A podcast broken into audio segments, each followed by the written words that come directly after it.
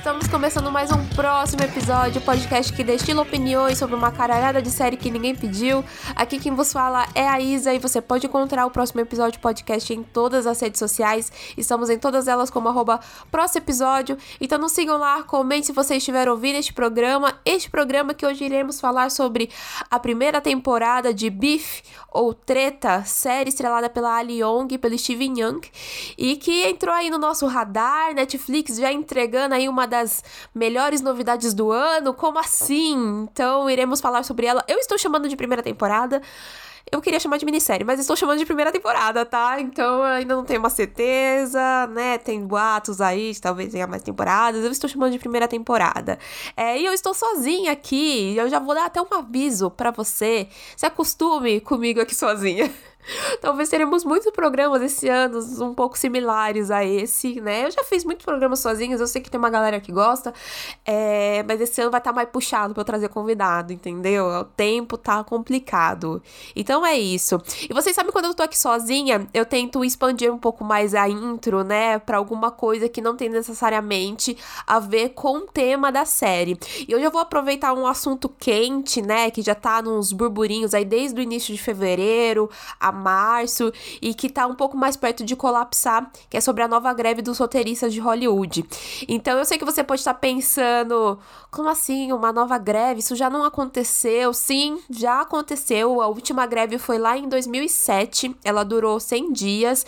Ela ficou bem marcada. Eu acho que assim, para quem tava acompanhando séries na época, tipo Lost, Pushing Daisies, Breaking Bad, é, lembra muito como foi a greve do a, a greve dos roteiristas naquela época. É, primeiro também por conta de muitos encerramentos de produções de forma muito abrupta e também por conta do boom dos reality shows, né? Porque era uma forma de poder driblar e entregar a falta de outros conteúdos, era fazer muito reality. Então agora, em 2023, lá vamos nós de novo, porque o sindicato de roteiristas aprovou uma nova greve. Se acaso eles não entrassem no acordo, até o momento dessa gravação não tem acordo acordo, tá? Então, possivelmente vai ocorrer sim.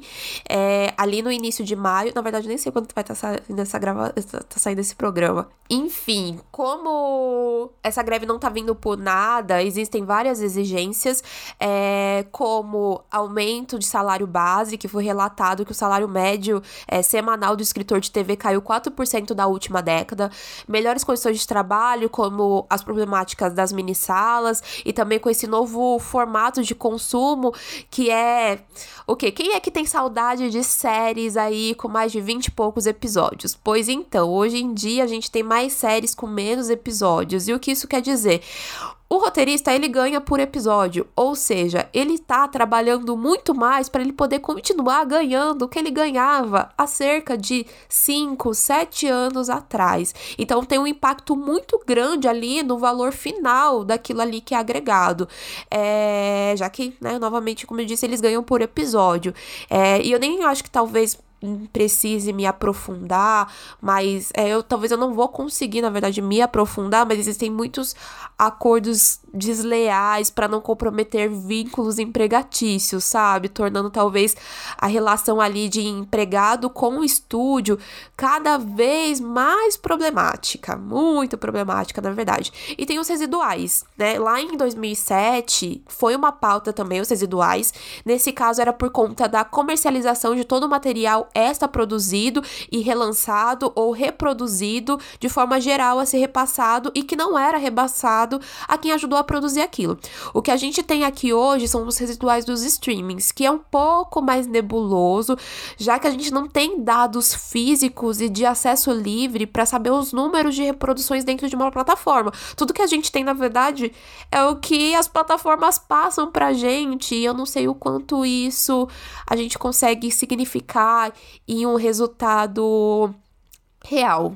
Eu acho que é isso. Então, como é possível fazer uma gratificação justa para esses profissionais? Eu sei que você deve estar tá pensando, né? O quanto isso realmente vai interferir no seu consumo, no meu consumo. E eu vou ser bem sincera em falar que greve é para impactar sim a gente de alguma forma, né? Então, eu acredito sim que vai ter um impacto. Eu não sei se a longo prazo exatamente como foi a última greve, que a gente teve aí 100 dias, né, de paralisação. Então, eu de verdade não sei. Mas eu acho sim que a gente vai ter um impacto, não sei se um abalo tão grave no consumo final, assim, sabe? De produções, de a gente sentir, tipo, é, falta de coisas, porque eu acho que a gente tá num momento onde a gente tem muita coisa, então não acho que vai ser realmente que nem foi a de, dos anos atrás por conta disso. Mas existem produções aí que talvez corram um risco de serem atrasadas, é, em principal aí a gente talvez deva se atentar a talk shows, né, programas ao vivo, dependendo do tempo que for levar a greve, realmente talvez tenha um impacto aí em premiações, né? E eu acho também que a gente vai ter uma onda mais agressiva aí de remakes. Então, se a gente já tá reclamando de remakes, então eu acredito que a gente tem que se preparar. eu acho que a gente tem que se preparar. Eu vou me preparar é, assistindo muita coisa aí que tá atrasada. É isso. eu vou assistir muita coisa que tá atrasada nessa paralisação. E vamos ver aí como é que vai ser, né? Se rolar realmente, mas eu acredito que vai rolar sim. E se vocês estão curiosos para saber se eu sou a favor da greve, gente, eu sou a favor de qualquer greve. Eu sou a favor de qualquer greve. Apesar de que, na verdade, ninguém quer uma greve, né? Eles só querem condições justas que compensem de forma justa o que é criado ali, que gera já bilhões e bilhões de dólares para vários estúdios é, todos os anos. Então. Né, como eu disse até o momento dessa gravação, a gente não tem um sim nem um não, mas eu acredito que seja até bem benéfico a gente fazer um programa para poder comentar sobre a greve, porque eu acho que realmente ela vai ocorrer. E talvez até para falar sobre as greves anteriores, a gente poder entender um pouco mais o que tá por trás daquilo que a gente consome. E é isso, né? Porque no final a gente vai descobrir que assim, o buraco é sempre muito mais embaixo é sempre muito mais embaixo. São várias tretas, são várias tretas. Olha só, esse é o meu gancho. Eu falei de treta, então esse é o meu gancho. Um, um gancho fajudo, mas é um gancho que funciona. Então vamos lá, vamos falar de bife, vamos falar de treta, vamos falar de várias tretas, vamos lá. Vamos lá, e talvez a gente faça um programa aí sobre a greve. Talvez, vamos ver, vamos ver.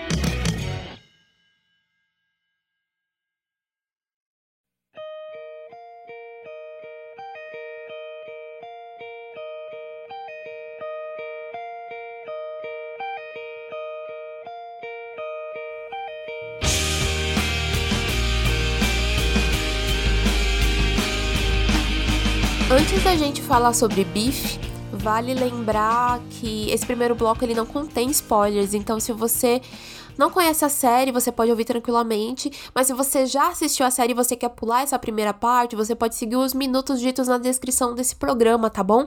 Então vamos lá, vamos falar sobre a série, quem está por trás do projeto. Temos o criador, showrunner, escritor e produtor Lin Song Jin, que criou Biff ou Treta, vagamente se baseando numa história real onde ele mesmo se envolveu em um episódio de raiva no trânsito contra uma SUV branca. Sim, é muito parecido com o primeiro episódio da série. Série estrelada pela Ali Young, como eu já disse, né? Protagonizando a Amy Lau e o Steven Young vivendo o Danny Show.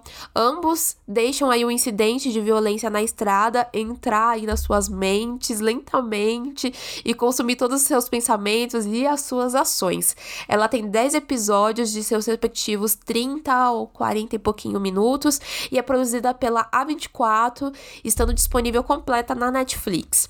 Essa é a primeira colaboração da A24 com a Netflix, foi bem inesperada, mas também foi algo muito bem-vindo. Eu lembro de comentar num grupo de amigos o quanto já nos primeiros minutos da série ela já respira ser um produto da A24. É muito interessante isso porque assim, ninguém tá reclamando que não tem o que assistir hoje em dia, né? Na verdade, a gente tem coisa até demais.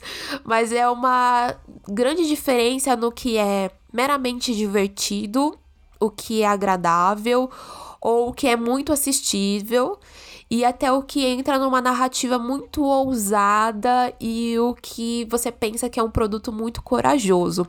Eu lembro que lá atrás a Netflix era muito boa em entregar ideias ambiciosas, né? Nem sempre essas ideias eram as mais assistidas na plataforma. É, talvez com exemplo tem Manic, tem isso, BoJack, Glow Saudade de Glow, Glow sempre no meu coração, né? A gente tem hoje em dia é, a Netflix mais como uma média entre uma função e um hit. A lá Boneca Russa e a lá Amy em Paris, que são populares ao nível de possíveis ganchos e ambas dentro de novas temporadas podem conquistar um novo público.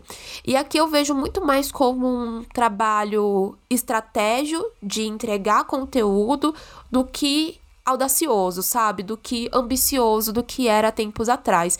E eu acho que é por isso que Bife ou treta é tão empolgante para mim, né?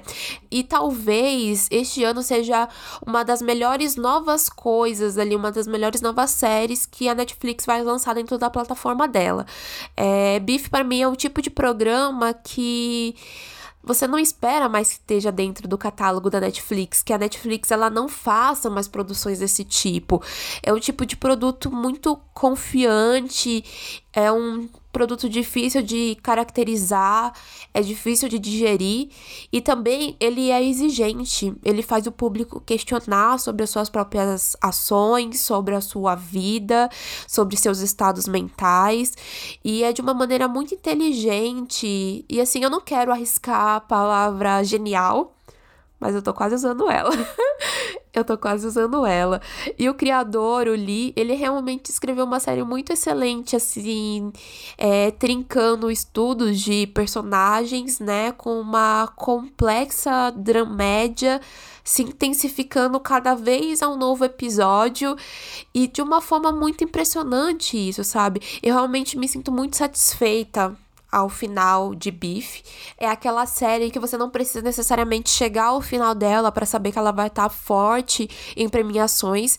Eu até imagino algumas M-tapes dos atores protagonistas que assim estão ótimos. É uma das coisas que eu preciso adicionar aqui é, nessa parte sem spoilers, o quanto eles estão bons. Assim, eu fiquei encantada com as atuações e pensando assim, é, eu acho que o Steven Young, eu acho que talvez ele fez produções que a gente consegue pautar isso é, de mais sucessos, né?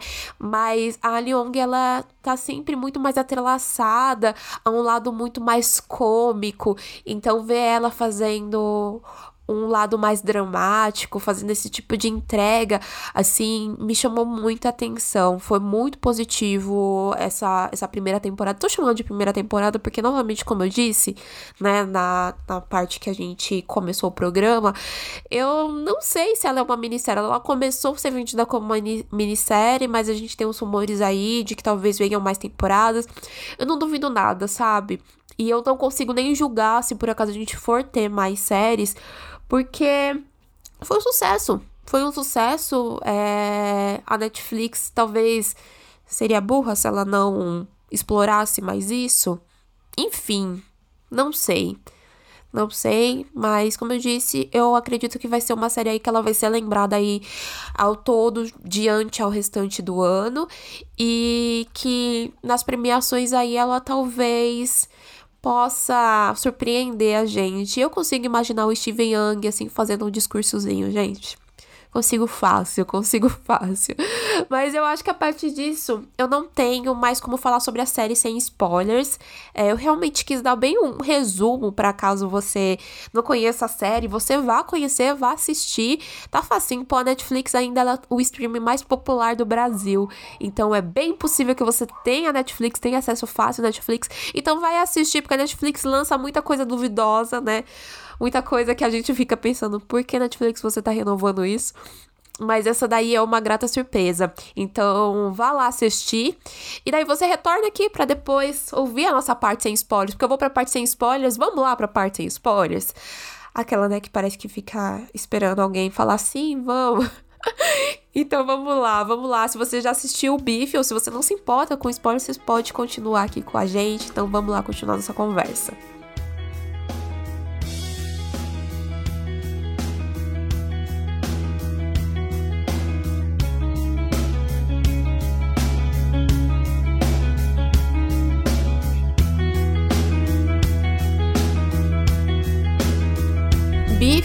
Uma daquelas séries atípicas que conseguem ir na contramão para se tornar algo moderno dentro do streaming. E eu digo isso no cenário onde quase tudo parece ser uma sequência de algo, ou um prequel, ou um remake, ou um spin-off. A gente tem realmente bife cru. bem original, com habilidades e com muita veracidade. Eu juro que eu não vou ficar fazendo analogia sobre carne aqui, eu juro. Foi só porque eu parei pra pensar realmente no nome ali, sobre esse início tão visceral da série. E eu nem já tô partindo ali pro início da briga, né? Mas sim da, do começo ali, daquela pequena frustração do Danny de tentar fazer a devolução de um produto.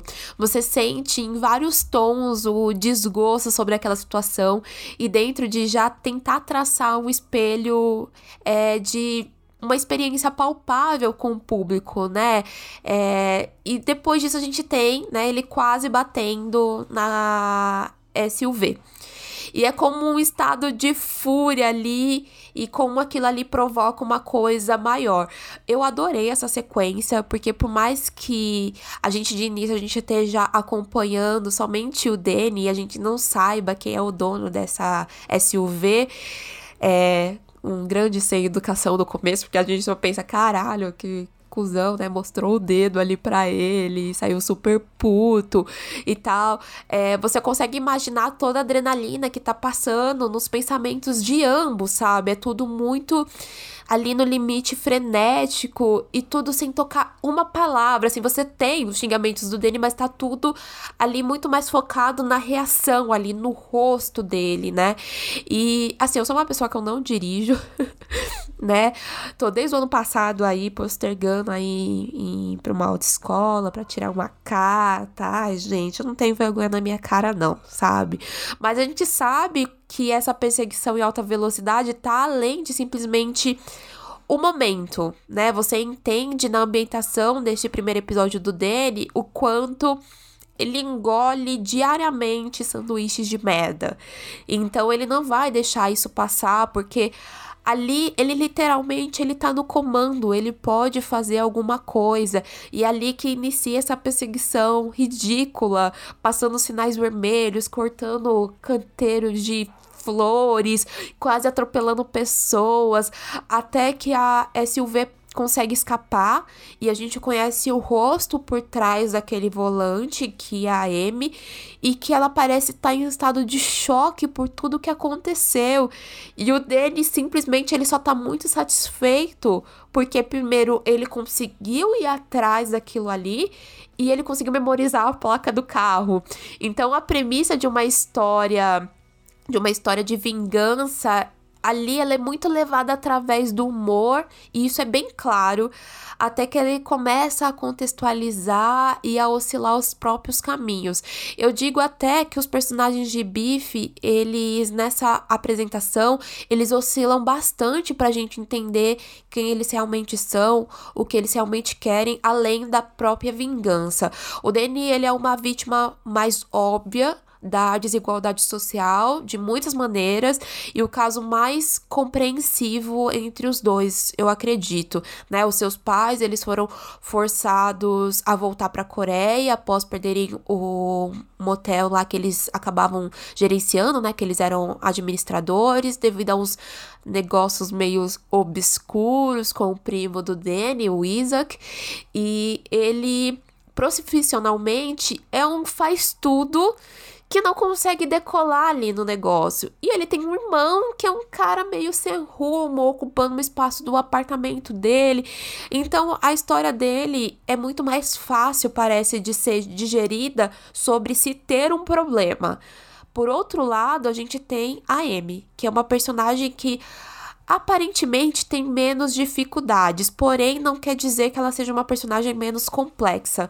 Ela tem um marido bonitão, ela tem uma filha super lindinha e tem aquela casa que parece ser uma casa de que você pode ver no catálogo de revista e que ela aparenta se orgulhar muito de ter, né, construído aquilo ali, né? De ter colocado a mão naquilo ali. Ela é dona de um chique viveiro que ela tá muito prestes a vender e conseguir se tornar mais rica do que ela já é, mas ela tem uma solidão que é um pouco que é pouco acessada, na verdade, nesses primeiros episódios. E é quando eu tive a clareza por onde andava a história dela, né? Eu entendi qual era aquele olhar meio vazio, meio com pena da própria vida.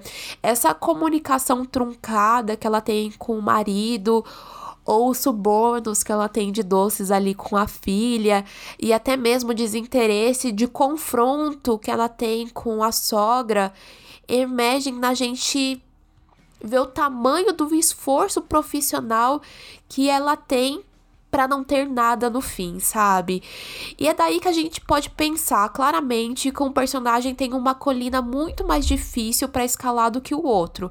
Mas é curioso como a série ela brinca com essas lealdades, sabe? Saltando entre os personagens e demonstrando no processo que bons atores esses protagonistas são, ambos com habilidades de conseguir chamar atenção para conseguir dar um mergulho ali nas profundezas ali de cada problema e você consegue torcer por eles ao mesmo tempo que você consegue ver problemas entre todas as ações que eles acabam tendo.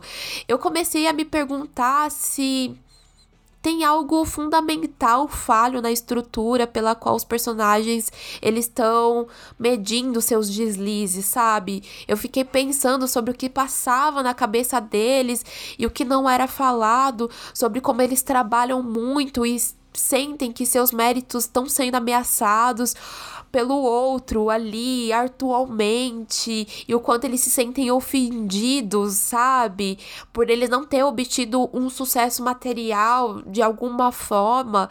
O fato de ambos serem infelizes sugere que há algo muito mais internamente do que mal difundido no universo, sabe? O que quer dizer que exista sim um cúmulo de frustração que não dependem deles, mas que simplesmente eles também nunca tinham conseguido acessar ou processar o que estava acontecendo. Isso para mim é o foco assim, muito brilhante. É uma atmosfera que já é explorada quando a gente fala sobre histórias de raiva, sobre histórias de fúria. A grande diferença aqui é que a gente tem o equilíbrio de dois protagonistas. Então, não é um protagonista ou um antagonista, apesar de que talvez ambos consigam se colocar nesse papéis à mercê da situação. Mas aqui é tão bem trabalhado em que você não precisa escolher um lado, apesar de em alguns momentos você se vê mais como comovido pela história de um e em outros momentos você torcer mais pela vingança do outro, não é algo sem equilíbrio para ter uma balança bem justa, sabe? Porque nos faz julgar e também nos faz assimilar cada decisão errada, arriscada ou sem freio, porque no início eu até pensei que ia ter um lado sempre mais cômico que fazia eu enxergar os exageros daquela situação de uma forma muito mais leve. Mas na verdade, a cada novo passo da vingança, eu tinha certeza de que eu tava errada. Porque não é sobre uma caça de gato e rato. Eles queriam fazer o outro sangrar e isso de um começo é super metafórico, mas depois começa a se tornar super literal. E eu preciso comentar com vocês aqui que um dos pilares da série que me trouxe esse refresco de até reimaginar algumas situações, embora não seja algo novo, foi como contar a raiva com a ajuda da trilha sonora e de como toda essa angústia que eles sentem é algo de memória. Então, nada melhor do que isso do que se aprofundar em um monte de música do passado. Então, quando eles colocam para tocar The Reasons, é algo tão competente e algo tão decisivo para aquele primeiro confronto entre eles. Poxa, que golpe de mexer com o afetivo de quando a gente ouvia essas músicas final dos anos 90, ali nos anos 2000, onde a gente enfrentava obstáculos sem a mesma consciência de valor pra gente entender o quanto isso prejudica e a gente acaba carregando tudo isso pro futuro.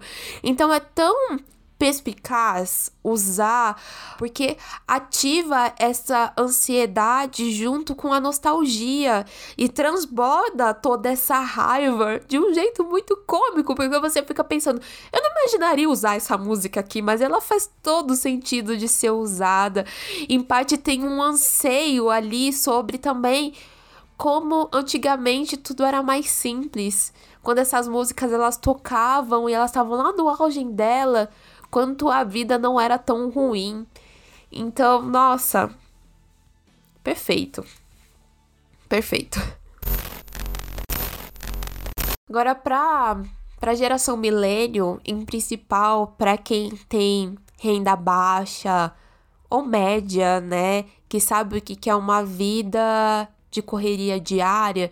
E quando eu digo isso, eu tô indo no além do dia ser muito corrido, ocupado com coisas relacionadas ao trabalho, mas com coisas relacionadas ao não lazer, ao dentro desse escopo de vida que a gente tem, a gente ainda conseguir, a gente ainda ter formas de se sentir insuficiente, de sentir que você decepciona pessoas, de, de sentir que você não agrega, de que você às vezes dá duro para certas situações, para trabalho, para estudo e ainda assim você não tem nada correspondente a tudo aquilo que você entrega, então você acaba negligenciando várias vários pequenos pequenos círculos, pequenos pedaços da sua vida em conta da conta em conta da conta de outros pedaços para poder sentir que você tá fazendo mais, para você sentir que você poder estar tá entregando mais, para sentir que o seu tempo realmente está valendo alguma coisa. É e parece, assim, pelo menos eu sinto que desde a pandemia, né, desde que, né, ali 2020 para frente, as coisas elas estão um tanto piores, assim. Tem um clima muito grande de ressentimento e de raiva de como ainda é possível prosseguir. E eu falo tudo isso como uma grande reflexão e de como às vezes tá tudo dando errado e você não vê recompensa nesses erros e você só fica pensando por que que isso tá acontecendo, por que que isso tá acontecendo seguido desse outro problema também. Você fica torcendo pro universo dar uma segurada nas más notícias. Pô, o Chorão ele fala que é dias de lutas e dias de glória. A gente tá aqui esperando os dias de glória. É só o meme dos dias de luta, dias de luta, dias de luta. E aqui quando eu falo de bife, um dos maiores elogios que se tem à série é como é bem retratado esse trauma, né? Essas crises existenciais dessa geração e como ela entra ali no hall de uma mídia que é, é super emergente em rotular o momento. Então eu vejo outras produções que conseguem passar pelo tema, a grande maioria de uma forma muito corajosa também, sem blefar ou sem culpar o problema nas pessoas ou daquela geração. Um dos artigos que eu li, né, quando eu tava, né, pontuando coisas que eu queria falar nesse programa, foi um da Deadline, onde eles falam muito sobre Emily the Criminal e a pior pessoa do mundo como uma progressão de raiva milenar. Mas tem uma série que não é citada, né, e que para mim consegue resumir muito isso daqui, toda essa raiva de milênios que tá acontecendo, que é Search Party. É uma série da HBO que é sobre um mistério com humor ácido, sobre um grupo de amigos que se envolvem no desaparecimento de uma ex-colega de faculdade. Eu demorei muito para concluir a série, eu assisti ela logo quando a HBO Max ela estreou no Brasil e depois disso eu larguei e daí eu voltei e reassisti no final do ano passado e concluí ela esse ano. E assim, tem uma grande loucura sobre o que ela quer dizer, sabe? Eu no começo eu me sentia muito assim, daí no final eu me sentia o começo. Mas ela consegue canalizar bem esse estado de estagnação, sabe? E esse impedimento de progresso. Ela consegue aproximar através de alguns comentários sociais sobre esse sistema existente que criam esse tipo de estagnação para protagonista e no caso para os protagonistas, né? Porque são mais mais personagens dentro de Search Party. É, e que como isso se acarrilham em traumas compartilhados. A grande diferença para mim, talvez de Search Party é que ela é muito mais escrachada, sabe? Ela é realmente mais. Ela tem um alicerce muito mais da comédia ali junto. E eu digo até pensando no escrachado também pela forma que os personagens se tratam, sabe?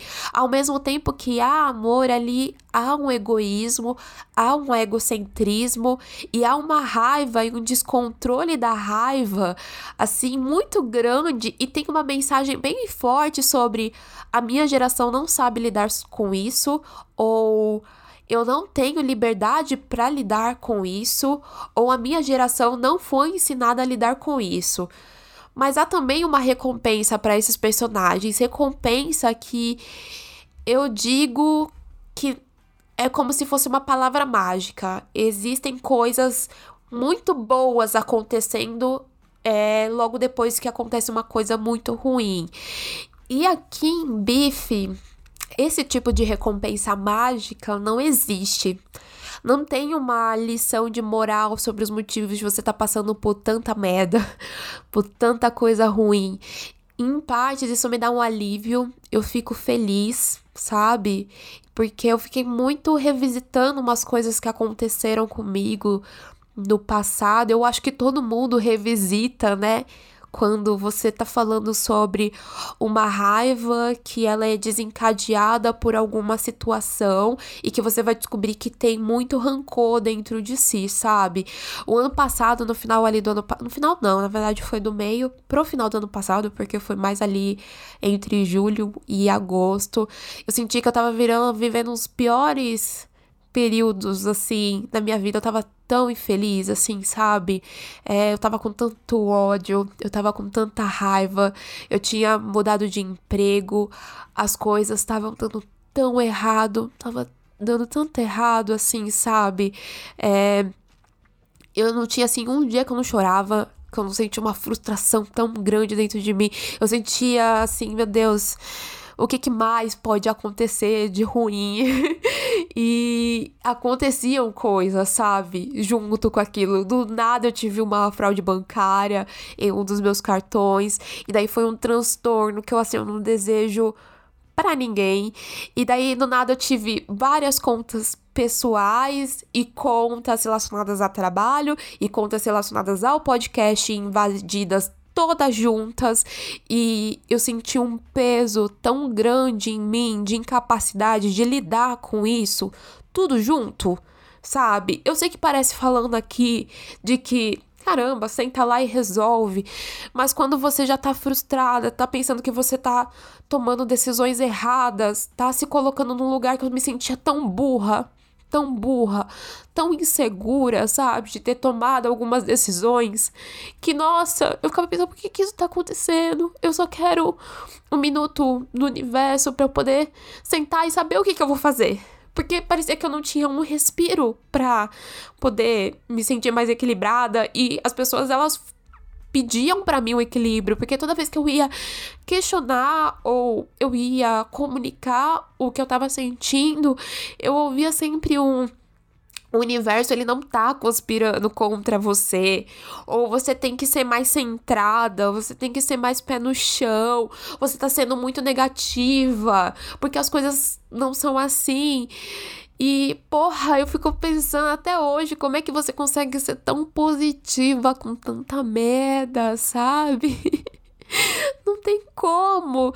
E eu fui perceber, assim, quanto tava sendo horrível tudo aquilo, que foi quando um dia eu tive uma crise bizarra de choro e eu tinha que lidar com aquilo.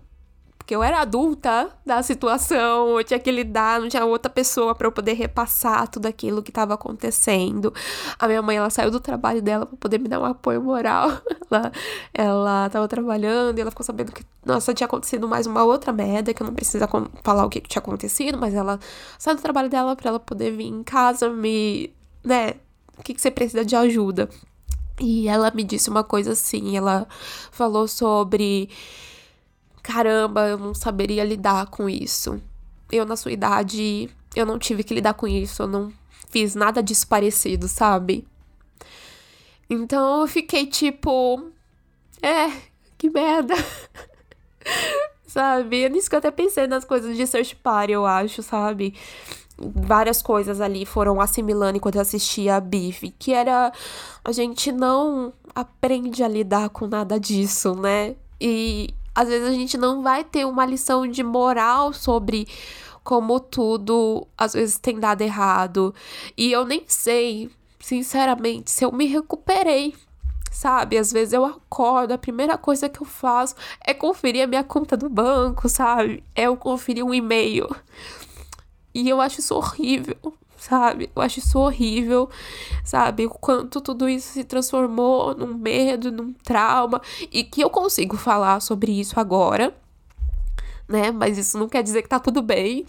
Só quer dizer que eu nem espero uma recompensa do universo para tudo isso. Eu acho que a gente não tem que esperar.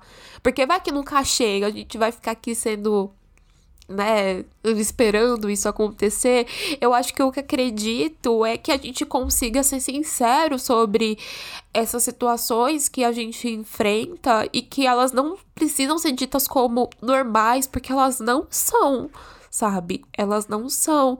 E eu acho que até a série ela consegue trabalhar com esse âmbito de missão, sobre a gente ser sincero com a gente sobre problemas. Eu não gosto de ficar tão reflexiva assim enquanto eu tô gravando um programa. Apesar de eu gostar de compartilhar coisas reais aqui, né, que se misturam com o tema. E que na verdade aqui eu, sei lá, eu não tenho grandes respostas, porque a série ela também não tenta entregar grandes respostas. Acho que eu vou voltar aqui me concentrar em bife eu acho importante nem todas as séries entregarem respostas ou tentarem imprimir esse papel de ser uma luz para a humanidade, mesmo que a gente tenha um final um tanto cartástico, sabe? Eu acredito que isso também se dá ao fato da dinâmica ali de Diz e Queijo da, de, do Danny e da Amy, que são personagens muito reais, né? Que seria impossível termos apenas reparações e reconciliações em uma relação que ela já começou torta. Então não vai ser difícil simplesmente contornar tudo que eles viveram e tudo que eles fizeram um ao outro.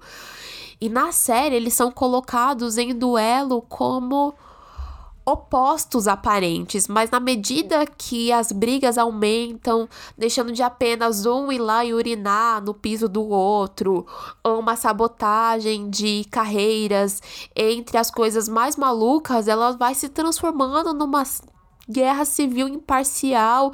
Eles estão unidos em uma mesquinhez imatura. As falhas, o desespero individual sobre aonde a vida os levou, por que a vida os levou aquilo. Eu vejo de uma forma muito inteligente, sabe, como é escrito esses dois personagens. Há um estudo muito duplo ali de caráter infeliz preso nessas crises, lutando para poder seguir em frente, ainda assim pisando com cuidado, porque eles têm muito medo de serem descobertos e perderem tudo que eles trabalharam então, é um retrato de duas pessoas se fragmentando e se desgastando bem antes de partirem uma para outra, sabe? Ver o quanto pouco isso realmente separa o Danny da Amy, especialmente quando eles estão sozinhos. E eu não tô dizendo que os protagonistas são vítimas bem intencionadas das circunstâncias, eles são horríveis. o Danny é muito machista Ele não tem medo de chamar a Amy ou de outras mulheres de vadia. Ele também raramente é visto conversando com uma mulher de uma maneira muito igual. Ele presume que quem estava dirigindo o carro era o marido da Amy, né? E a Amy é basicamente uma grande elitista. e a maneira pela qual ela zomba os outros é sempre relacionado a dinheiro e a status. Lembrando que ela foi lá, ela pichou lá, ela escreveu gigante no, no na caminhonete do Daniel. Eu sou pobre. Então, as suas semelhanças, elas poderiam fundamentar em uma resolução, mas eles estão só focando nas indiferenças e sabe, eu até vejo de uma maneira primordial, porque geralmente essas histórias elas estão muito centralizadas a personagens brancos e até como seu comportamento assume uma camada adicional fascinante ali no contexto a personagens brancos. Então você vê esse comportamento adicional é, é fascinante para o contexto de identidade que os une através de divisões ali de classe e cultura. E mesmo que à medida que a história avança e com nossos protagonistas são colocados em um arco de autorrealização e seus personagens, os danos colaterais que eles deixam para trás funcionam como uma espécie de Breaking Bad bem de baixo risco, sabe? Tem uma mesquinhez de descontentamento tão grande, sabe? Que parece ser quase um drama que realmente se assemelha a um tráfico de drogas. Só que não é um tráfico de drogas, são duas pessoas que querem acabar uma com a outra. E tudo isso começou numa briga de trânsito. Então, nós entendemos um pouco a Amy e o Danny. Talvez a gente torce pelo sucesso de vez em quando dos dois, e eu não digo e eu não digo o sucesso da vingança, eu digo do sucesso de progredir, né? Do sucesso de vida pessoal além do que a gente conhece na série. E, B, e eu acho que a gente consegue isso porque Biff ele consegue acessar essa empatia sem precisar tornar eles personagens agradáveis ou simpáticos a série, a série desmonta estereótipos e ela dá profundidade aos seus personagens, revelando a humanidade por trás deles. E a humanidade, sabe? Biff reconhece isso. Muitas vezes é um pouco confuso. É, é confuso porque é muito raivoso, é confuso porque também é muito imperfeito, mas tá ali. E eu consigo entender quem não gostou da série pela brutalidade ou porque os personagens se tratam de tal forma, mas ao mesmo tempo eu não consigo entender o paradoxo de como não contar esse tipo de história. Eu tive uma conversa algum tempo atrás aí com a Ana do Narrativa Feminina sobre muitas vezes o telespectador se perder na percepção de o que é um personagem ruins com ações ruins e como ele deve ser tratado e que não haja uma romantização, uma glamorização em cima daquela atitude. E daí você fica pensando, tá, se a gente não vai construir mais personagens assim, o que, que a gente faz com anti-heróis? Ou melhor, o que, que a gente faz com pessoas que têm atitudes péssimas? a gente esquece, a gente ignora, eu não vejo um ganho fazendo isso para nenhum tipo de narrativa. E é nessa que eu percebo o quanto o criador ele não teve medo de dar para esses protagonistas totalmente um ar de eles serem imperfeitos e nenhum deles tem um sistema de suporte adequado para ajudar a ele com esses estresses que eles estão enfrentando. O Danny ele canaliza tanto a raiva quanto o desespero, tornando cada vez um cara decente que continua se enfiando num buraco maior, porque continua apostando nas coisas, que as coisas vão mudar através de fazer apostas erradas. E o pouco que ele chega a estimular a falar sobre isso, a falar sobre os problemas que ele tá passando, que é com o irmão, mostra que ambos têm problemas, né, divergentes e que eles não conseguem se entender. E eu vou ser bem sincera, ali no começo era difícil para mim entender o Danny. Eu falei já no começo isso pra vocês o quanto eles oscilam tanto que fica muito difícil você entender cada um deles, né? E não porque eu não me simpatizei com o Danny, porque eu acho que, né, a gente nem precisa falar sobre as complexidades que ele passa, mas é como tudo não é falado e que geralmente a gente precisa de momentos mais vulneráveis do personagem pra gente conseguir entender ele. Então, o momento que isso acontece na série, eu acho muito bem executado, sabe? Que é quando você vê o Danny aceitando é, conhece, se conhecer ali através daquela apresentação de coral na igreja, né? Ele tem aquela primeira visita e você entende o quanto aquilo atinge ele. E você entende tudo através da música. E é novamente a trilha sonora sendo impecável. O Danny começa a se emocionar e a chorar, de soluçar. E é uma atuação tão magnífica do Steve que, assim, você vai entender cada vez um pouco mais tarde aquele choro. Ele fala sobre o quanto ele precisava daquilo, né? Ele precisava daquele choro. E todas as outras visitas, né? As outras interações que ele tem em parte ali da igreja trazem uma parte mais específica e mais profunda sobre uma experiência coreana, americana, religiosa e uma outra parte da gente poder conhecer o Danny fora daquela fúria, mas podendo entender como ele convive com ela também e quanto ele consegue deixar ela às vezes de lado. Então, quando a gente tem ele cantando Drive, que eu fiquei, meu Deus, o Steven Young está cantando. Eu quase tive um surto. Gente, eu quero essa versão estendida agora na minha mesa. Eu achei muito bom. Eu achei realmente muito bom. Mas voltando aqui com ele cantando a música e com ele falando através dela, né? Ele fala sobre medo, né? Literalmente sobre medo, que é proposital, né? Mas ali a música ela é proposital diante da situação que tá levando ele ali. Então é um tom bem latente de uma pessoa que tá com medo de causar danos pegando o volante do carro aonde você tá sentado.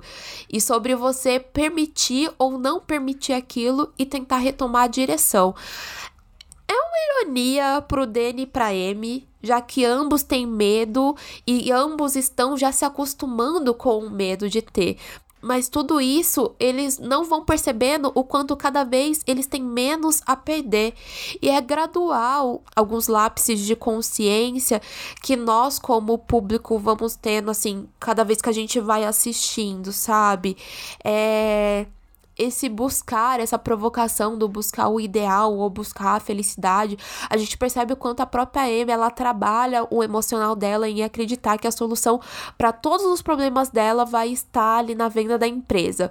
O quanto a estabilidade financeira e profissional vai alavancar a estabilidade emocional que ela deseja.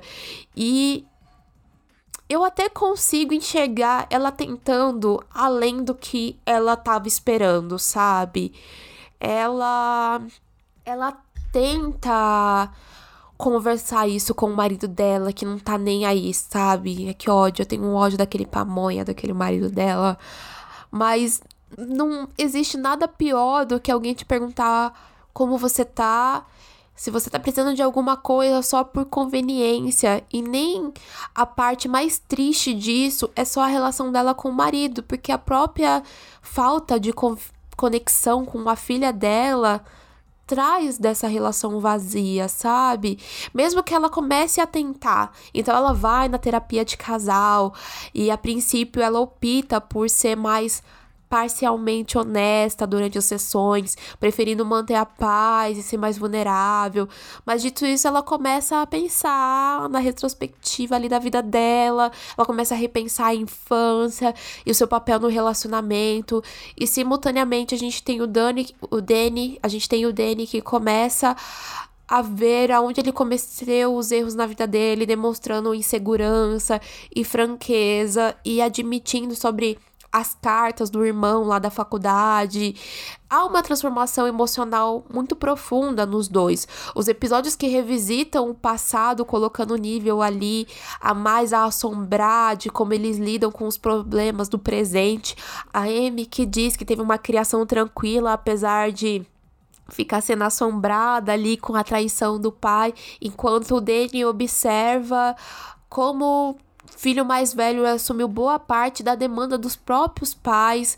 Eu sei que isso pode parecer que ele entra ali num clichê de conflito geracional, mas aqui a gente sai novamente desse espelho branco e a gente encontra motivações reais pelos motivos de manter a cabeça abaixada e não fazer barulho sobre aquelas situações. E no final das contas, cada episódio consegue tecer temas em torno dos classismo, do sexismo, da petulância, dessa nova positividade tóxica e de todos esses tipos de noções sobre raça e mundo ocidental. E cada episódio é capaz de fazer com que esses temas pareçam pesados, emocionantes, emocionalmente exaustivos, sem recompensa. Então, para mim, não tem um episódio chato nessa série. Não tem. Eu sei que muita gente falou que ele parece a série, né? Parece como um todo um pouco mais ex excessiva. Mas eu fico aqui me desdobrando, pensando no que seria ideal cortar e eu não consigo pensar em cortar nenhuma cena. Não consigo. Não consigo de verdade. Ainda mais pensando quantos atores eles são bons. Eles são muito bons eles acertam mostrando uma atuação tão intensa nos momentos de fúria, mas também tem uma beleza nos micromomentos como eles são sutis, sabe? E tem alguns momentos de câmera, assim, que a câmera faz um foco em capturar as emoções do Steven Young, assim, sabe? Ali no rosto dele, tudo muito centralizado. E que você sente o quanto ele é preciso naquela atuação, sabe? A série ela consegue fazer exatamente isso. Tem um trabalho muito discreto, tirando essa parte de zoom, sabe? Mas tem um, um trabalho muito discreto, às vezes, em demonstrar uma claustrofobia através de um close-up, assim, extremo, às vezes com a Amy ali durante as sessões de terapia também.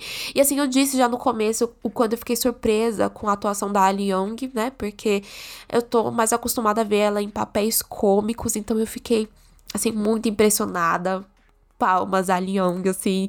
E ela tem um sorriso. ela tem um sorriso que ela tem. É como se fosse aquela estampa do sorriso falso. E é tão bem emulado pra personagem que ela precisa projetar. Assim, sem contar que eu acho que eles têm uma química muito boa em cena. Eles têm uma química muito fantástica e ao mesmo tempo é meio volátil, porque eles precisam parecer incomodados um com o outro.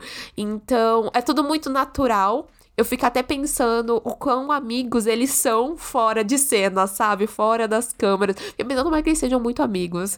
Assim, pelo menos nas entrevistas que tem, assim, né, atualmente, assim, sobre a série, os dois, os dois interagindo junto, eles parecem ter se tornado muito amigos. Então, ah, eu gostei muito. Eu gostei muito.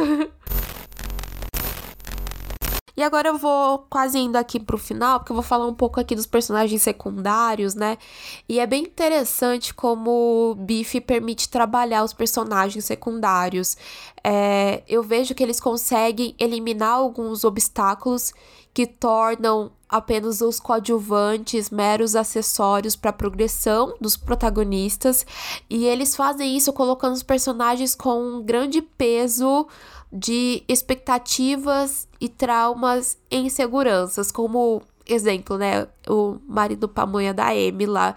Ele é um filho de um escultor famoso, mas o próprio trabalho dele demonstra zero talento, sabe? Quem realmente ganha dinheiro e sustenta a família é a Amy. Ou Paul, o irmão do Danny, que quando ele lamenta a forma ali como as gerações mais velhas passam todos os problemas e todos os traumas pros próximos, sabe? E daí você vê o quanto esses personagens, eles também sofrem ali com negligências emocionais, sabe? De apoio. E para mim tudo é muito muito bem executado, não há costura para tornar isso natural. E se a gente pensa novamente o quanto contar histórias sobre gerações de imigrantes sem parecer que tá gritando, olha, isso é uma história sobre imigrantes. É de se apreciar, sabe, o jeito que é colocado aqui. E é necessário que esses personagens não existam como protagonistas do seu próprio programa, porque a história é sobre desafios como parte da comunidade. E em termos gerais, essas jornadas elas podem ter acontecido com qualquer um. Mas as singularidades das suas origens, as marcas que são deixadas pelos pais, por exemplo, elas aqui ganham um novo trunfo. E é uma beleza explorar essas nuances, sabe? Nesses coadjuvantes, como, sei lá, o personagem do Dave, Dave Show, que ele interpreta ali o primo do Daniel Isaac. Ele é um personagem hilário. Ele é um personagem hilário. Quer ele seja falando é, sobre cadeiras de massagem ou planejando explodir um restaurante. Você se pega rindo do inapropriado junto com ele. Ou como o roteiro, ele pega uma linha clássica de ódio de Nora e sogra com a Amy, sabe? Mas eles conseguem humanizar a personagem da sogra, né? Tipo, em uma única cena com ela almoçando sozinha no restaurante. Ou até mesmo a personagem da Ashley Park, que é a Naomi, com todas aquelas inseguranças e ela pronta para se tornar quase que uma rival ali da Amy, né? Ela tentando se igualar e tentando se sentir completa por estar ali ao olhar da Amy ou por saber alguma situação que a Amy esteja envolvida.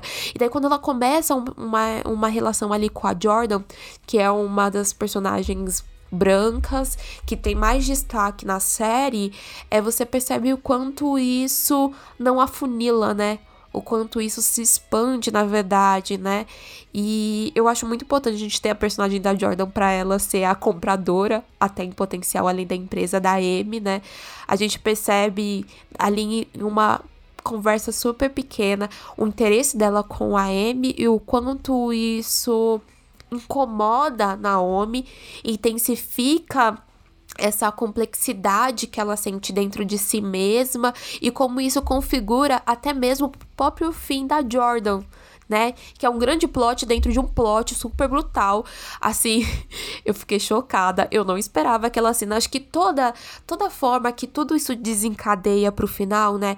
Que é simplesmente o Danny sem querer sequestrando a filha da da M e daí como isso vira de um sequestro para um rombo bilionário, de como o, o, primo do Danny começa a se infiltrar no meio das histórias dele e isso acaba por si só nessa parte de que isso era uma vingança pessoal e isso perdeu realmente totalmente a linha e você tem aquele pequeno sequestro que o sequestro, já que eu digo, dentro da casa da Jordan, pra a violência ali no final com a morte dela, com a obstrução, né? E que eu olhei aquilo ali para dentro da narrativa da própria Naomi, ali é a primeira vez que a personagem ela toma uma decisão favorável a ela mesma. E novamente isso para mim é uma distinção bem importante, até muito encorajador você escrever personagens assim, sabe? Você procurar uma linha de escrever personagens assim, a evolução deles ser essa no final das contas, sabe? Ela não é uma uma uma projeção ideal de que você pensa, ah, ele só vai ter tudo de bom. não, mas às vezes o melhor ele não é o que o público entende como o melhor. E acaba sendo até algo nada surpreendente você ter tantas coisas novas e tantas coisas corajosas, e é o que a gente tá pautando desde o começo, que é essa linha de diversidade da série, e daí ela fora até do que a gente vê de câmera, né? Então, por trás da, das câmeras. Então, a gente continua tendo ali é, artistas asiáticos, asiáticos americanos ocupando ponta a ponta da série. É de se admirar, sim, mas há uma coisa que no meio disso me chama a atenção E é o fato da problemática do Dave Show estar na série logo depois né, daquelas falas super problemáticas dele de 2014 sobre ele ser um estuprador de sucesso. E ele tem um papel importante na série, né? Ele é o primo aí do Danny que a gente tá falando aí, que causou todo esse rebuliço no final da série. Então, se fica meio que tem tantos acertos, mas o porquê? O porquê que vocês resolveram colocar esse, esse ator aqui, sabe? Faz a gente pensar, faz a gente pensar. Eu não tô falando aqui, eu não vou fazer um juízo de valor sobre como ele é como artista, porque a gente não tem só parte dele como artista atuando naqueles títulos que acompanham o episódio, então aquela arte, né, que a gente tem no início de cada episódio, ali é uma uma obra de arte original dele, então foi ele que pintou, então ele tá acrescentando e somando mais a série. Assim, realmente eu não tô aqui para julgar o juízo de valor dele como artista, mas a gente precisa repensar, assim, refletir sobre o porquê é benéfico ter ele na série, sabe? O que esse comportamento dele, o que essas falas dele querem dizer, né? Eu sei que muitas pessoas estão dizendo apenas só um. Ah, é uma problemática. Ai, gente, eu. Eu chamo isso de crime mesmo, sabe? não tem como um cara que usa a palavra estup ele ser um estuprador de sucesso. Não. Não, simplesmente não. Enfim, eu vou aproveitar que a gente deu, né, uma caída de energia, né? Eu dei uma caída de energia aqui para poder falar de, disso. Vou falar logo do final da série, que é uma viagem super psicodélica, sensorial, que os protagonistas passam junto e que assim eu consigo observar nesse final, assim, tudo muito bem calculado, assim, levando em consideração até as mortes do episódio 9. Não só do Isaac como os amigos, mas focando realmente na morte da Jordan ali causado pela Naomi. E eu digo isso pensando numa dinâmica mais ampla de relacionamento com problemas que a resolução é um fim abrupto, sabe? Que é o que literalmente acontece. E é o que a gente vê se repetir quando eles são empurrados pra fora do nada, né? Eles, são, eles saem da estrada. E eu sei que fica muito claro em a gente ver essa cena e pensar, ah, é o que causou tudo isso, né? O início, a gente voltou pro início. Mas rapidamente eu acho que a gente tem também uma outra coisa que é o se tudo aquilo ali tivesse perdurado lá no início a gente teria, na verdade, um fim abrupto também, né? A gente teria só um fim abrupto, a gente teria a morte dos dois de uma forma muito abrupta. Então, quando eles se empurram no penhasco para enfrentar para enfrentar essas turbulências internas sem ainda aprender nada, a série ela refuta isso, na verdade, né? Aquelas conversas super sinceras, honestas e com várias revelações, dá uma liberdade que talvez eles nunca puderam acessar e talvez a gente pouco consegue realmente acessar, fazendo eles refletir sobre coisas super dolorosas que eles causaram e que eles criaram e tudo que eles perderam. E eles esse e esse episódio final ele força, né, os personagens a aceitar as próprias falhas. Tem um desempenho bem criativo ali em tentar resumir só em e tentar resumir só num simples agora eles se veem como igual e eles precisam sobreviver para poder sair daquela situação.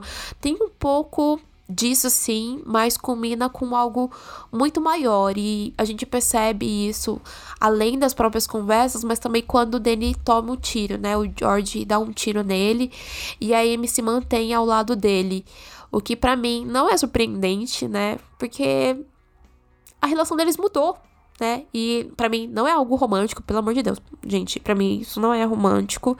Para mim na verdade é cumplicidade para mim, acho que é a palavra. É cumplicidade é, sobre todas as coisas que eles já sentiram juntos. Então, raiva, mágoa, culpa, aceitação. Pra mim é isso, não tem outra palavra não, é cumplicidade. É cumplicidade. E eu sei que outras palavras que vocês estão procurando agora também é o E aí? E segunda temporada? E é uma coisa que eu tô batendo desde lá da nossa introdução, né? Porque eu não sei, gente. Eu não sei. Eu não sei. Considerando assim tudo que eles aprenderam ao longo da série, ver o progresso de ambos, eu imagino que a treta tenha acabado, né? Ali nos minutos finais, quando a Amy deita ali junto com ele, é, você reflete a mudança de relacionamento deles, né? E o braço do Danny se move, então dá para o telespectador ficar aliviado também, de saber que tudo vai ficar bem. Mas além disso, são vários nadas. Então ficam várias perguntas sobre eles vão ser amigos, eles vão ter uma relação platônica, eles vão ter uma, eles vão ter uma relação platônica. A Amy vai largar o marido dela, o Danny vai encontrar o irmão, vai conseguir a casa para os pais. São questionamentos condizentes, mas eu não sei se tudo precisa ser respondido com uma nova temporada.